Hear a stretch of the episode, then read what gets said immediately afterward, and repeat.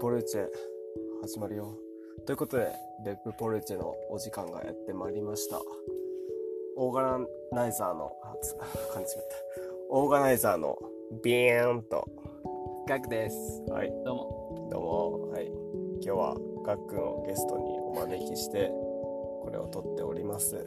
はい、ベップポルチェです。はい。で、ベップポルチェとは何、何ぞやというとですね、まあ、えっと、ゲストとの対話を通して、別府を知る、考える、そして楽しむ、ということをね、目的としたポッドキャスト番組でございます。で、今回は、ガックンとを、まあ、お呼びして、お願いします。まあ、ガックンとの対話を通してね、まあ、別府のことであったり、ガックンのことであったりを聞いていきたいかなと思っております。はい。で、前回までは、まあ、ガックンのこと、まあ、生い立ちであったりとか、まあ、ガックンが別府を好きになったり、あの、まあ、ガックンが、まあ、別府好きな別府の場所であったり、まあ、おすすめするお店であったり、ご飯屋さんであったりはい。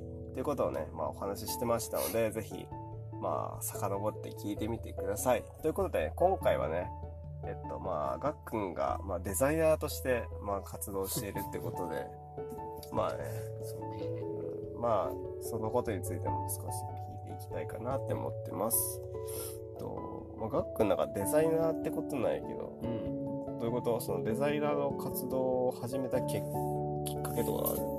きっかけっていうと、本当最初、デザインお願いし、お願いしますって言われたのは、友達とやった、あの、別府のさ、うん。北山の公園で、大規模マルシェみたいなのやって。別府のお店と、あと APU のクリエイターがこう集まって地域交流しながらみたいな、そういうマルシェがあったんだけど、そのパンフレット作りうん。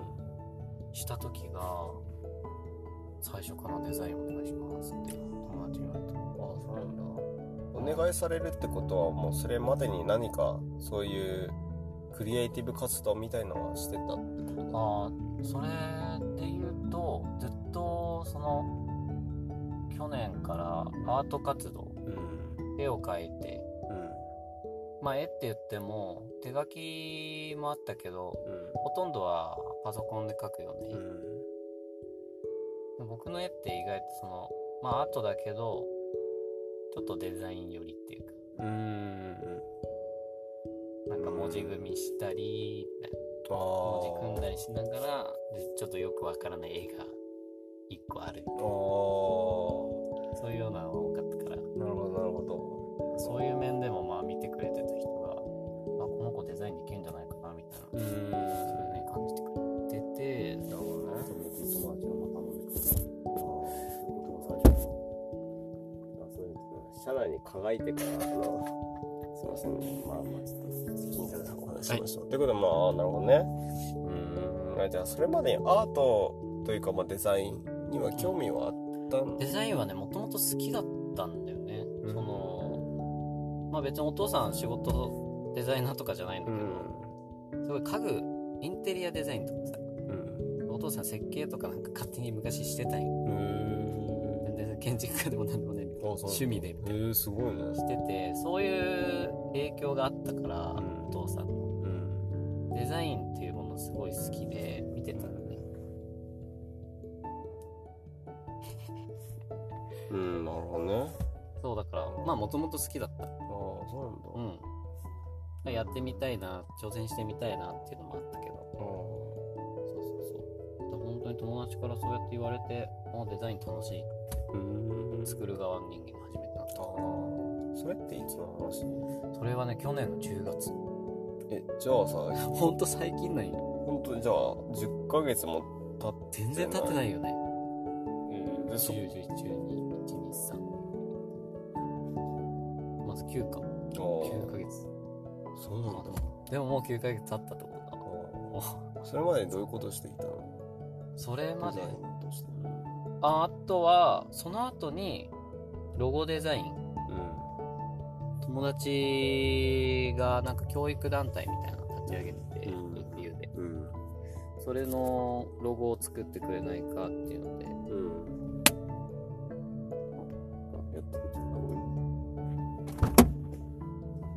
でもねそれもね言って3月ぐらいだった。今年のそれこそマレーシア行ってる時で留学してたそっかそっか。あ、それぐらいか。あの、ちなみに、ガックンはあの、コロナウイルスが始まるぐらいにね、あの、そうだね留学に行ってて、行ってでまあ結局強制帰国になってうん帰ってきました3週間だけマレーシア来あーその話も聞きたいんだけど、まあ、とりあえずまあデザインに戻っては。なるほど、ね。たそうその時にで友達が2つ作ってほしいうん。1個はその子供とうん。楽しむような教育だったりでうん。でもう1個は教育の未来みたいなのを考えるようなもっとアカデミックなうん。団体2つを同時に作ろうとしてるそれで、まあ、全く違うロゴうん。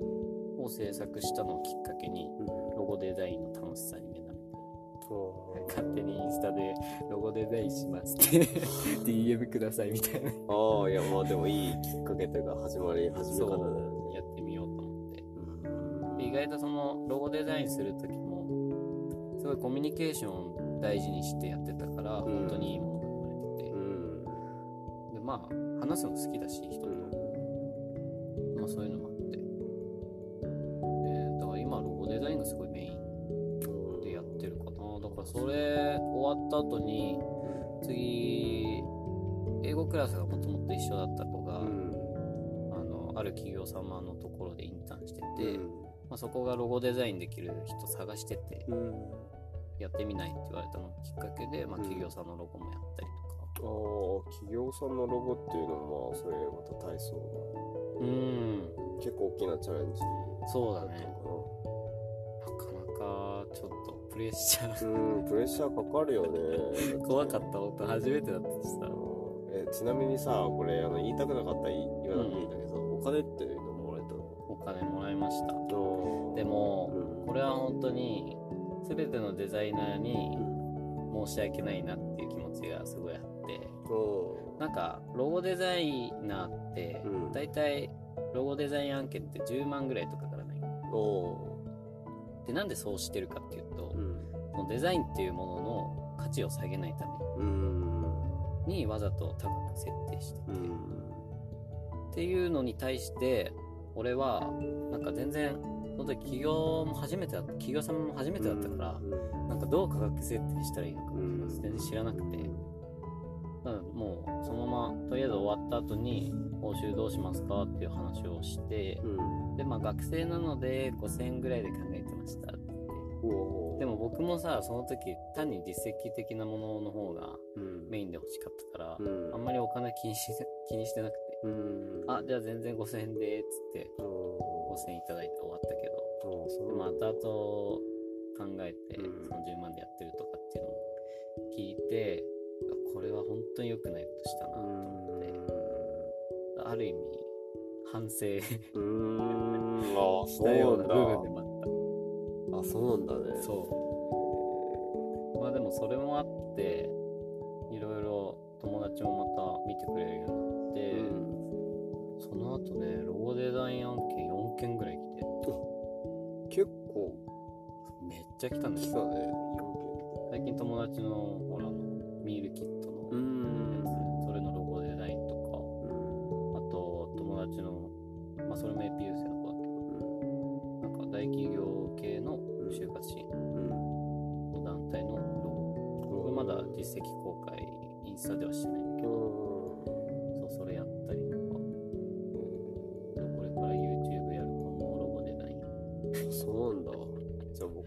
しよう。かっていう感じにねまあ頼んだらやってくれる、うん作ってくれる。でそう学生学生はでも決めててその料金設定うみたいな、んそこは本当なんかお金じゃなくて僕はそこは、なんか一緒にご飯食べに行きたいなっていうのをそう思って。てその人がおすすめする美味しいお店うん。でご飯をいっぱいおごってもらううんっていうのを料金設定として今掲げ学生に対対してはね。企業様はもう別だけどうん。企業様にはその反省を生かして、うん。ちょっとまあお高めの設定というか。お高め設定学生に対していかないと。うん、そうだね。学生。全然本当になんか考え事業考えてるっていう人すごい話聞いてみたい。で自分が共感できるなんか授業だったらロゴデザイン引き受けるようにしてて。うーん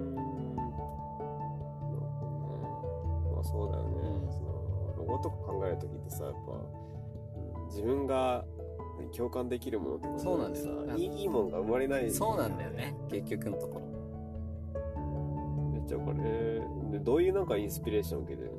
そのロゴデザイン考いやでもさそれ分からない分からないっていうかえるなんかその内容によるんよね。例えばその大企業のやつとかうん。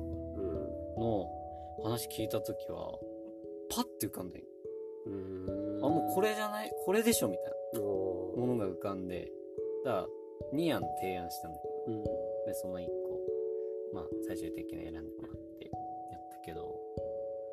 そうなんか浮かぶものはほんとパッと浮かぶし、うん。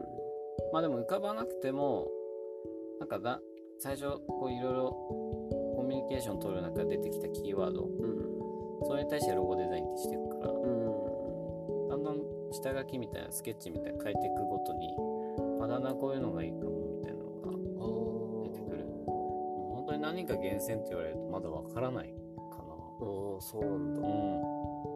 えーでもなんかロゴとかデザインってさ何かから勉強とかするじゃん、うんうんうんうんそそういうのとかないないのなんこねあえてししてないのよね。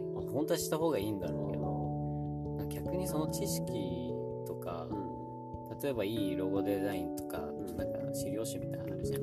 ああいうの見ちゃうとそれに寄っちゃううんからうんそういうのしたくなくてあえて見てないのよ俺。まあ例えばそのロゴデザインを作る時の機械いじりの部分で操作どうやるのっていうのは Tips は見るけど、だからロゴの例とかは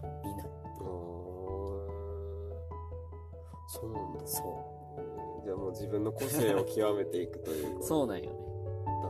でちょっとロゴもそのアートをかじってたっていう部分もあるからうん少しなんか自分の遊び心が入ってるっていうのも、その友達に受け入れられてる部分があってあー。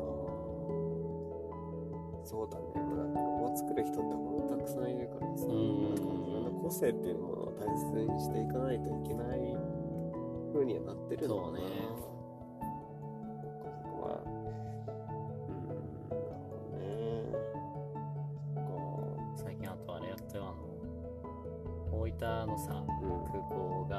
から宇宙港で認定されて、そうだね。アメリカのアメリカだったっけ？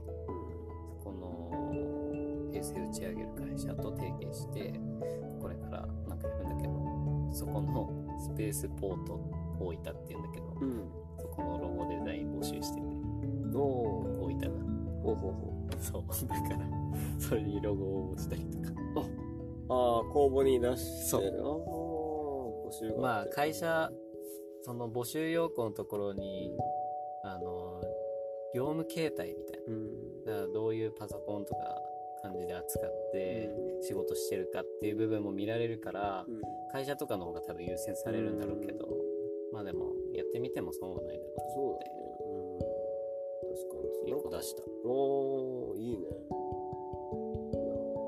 結構活動してるて。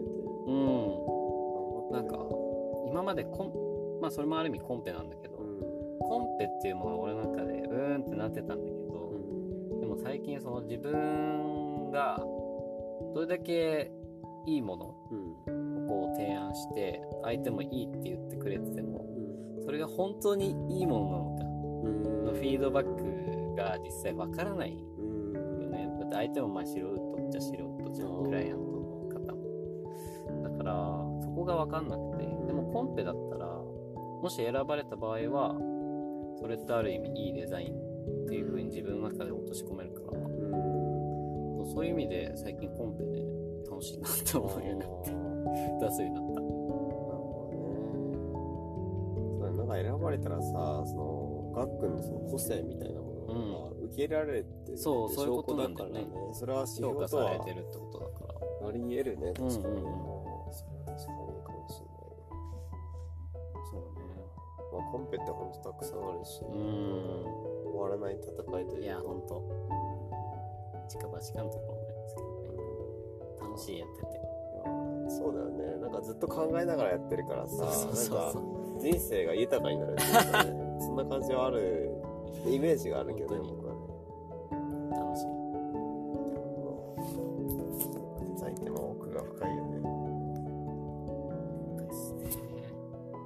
ことでまあぜひ、まあね、ロゴデザイン作ってもらいたい人がいたら、ぜひぜひ。ガックンのインスタグラムインスタグラム。かなサブルーイエロー。ザ・ブルーイエローというインスタグラム、まあ、リンクはどっかに貼っておくので、アカウントはね、まあ、ぜひ、うん。まあ、DM をひ DM ください。送ってください。ということで、まあ、今回はこれぐらいにしておきましょう。というまあ、今回聞いてくださった方、見てくださった方、ありがとうございました。ありがとうございます、はい、ペップポルチェ、オーガナイザーのビーンと。ガクでしたはい、じゃあねバイバイバイバイ。